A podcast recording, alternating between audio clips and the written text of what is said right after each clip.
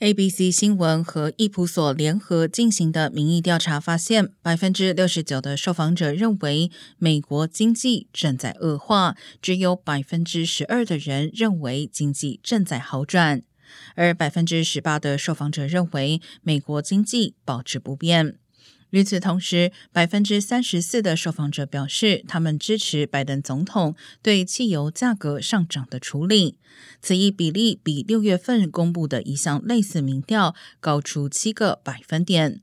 对于即将到来的中期选举，百分之七十五的共和党受访者表示，他们对在中期选举中投票非常有热情；而百分之六十八的民主党籍受访者和百分之四十九的独立人士对中期选举有同样感受。